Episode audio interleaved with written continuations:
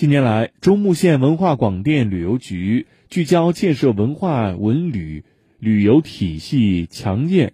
深入开展文化惠民活动，加快创建国家级全域旅游示范区，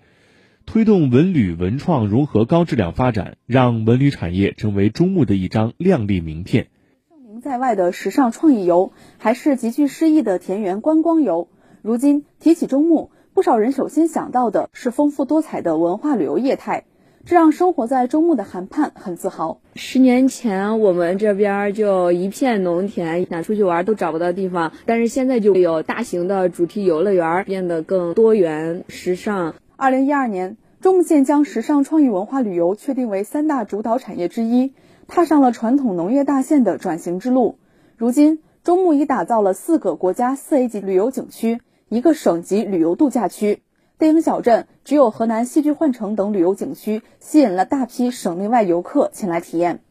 中牟县文化广电旅游体育局旅游科科长许丽萍：一方面创新出台“一加七”扶持政策体系，纵深推进文旅文创融合战略实施；另一方面推动旅游加文化、旅游加乡村、旅游加教育业态培育，满足游客一站式出游需求。除了精彩纷呈的文旅融合项目外，送戏下乡、戏曲进校园等文化惠民活动也大大丰富了中牟群众的生活。截至目前，中牟县共建成七座智慧化城市书房和十七个图书馆分馆，配置了图书流动服务车和演出功能车，开设了免费公益培训班，进行非遗、民乐、箜篌等文艺培训，构建了十五分钟文化服务圈。中牟县人民文化馆馆长冯俊岭：中牟县实施的双优双带文化惠民工程，演出队伍走遍全县。二百七十四个行政村演出一千余场次，把党的温暖送到每个群众的心坎里。中牟县文化广电旅游体育局党组书记、局长王成立表示，